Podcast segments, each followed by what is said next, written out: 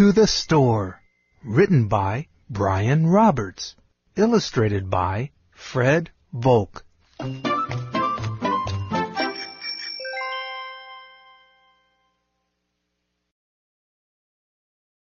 Katie likes to go to the store. She likes to shop.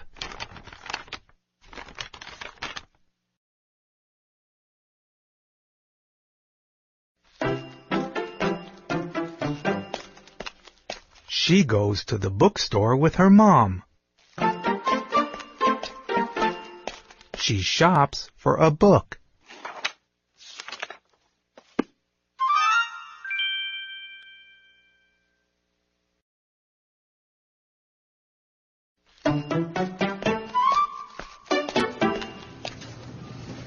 She likes going to the food store with her dad.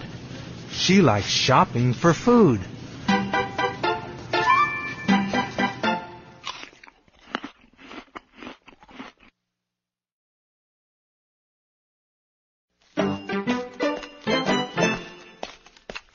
She goes to the toy store with her grandfather. She buys a toy.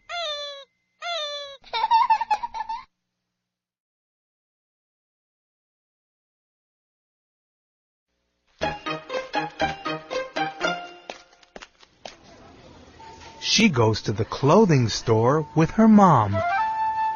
She looks for a coat.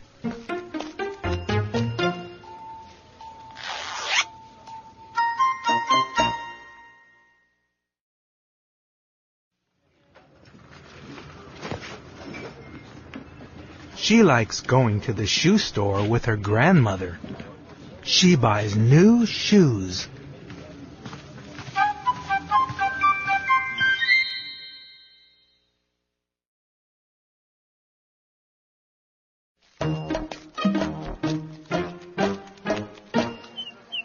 She goes to the pet store.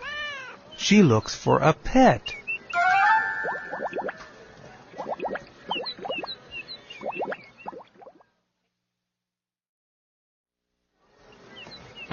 Katie likes the pet store best. She buys a puppy.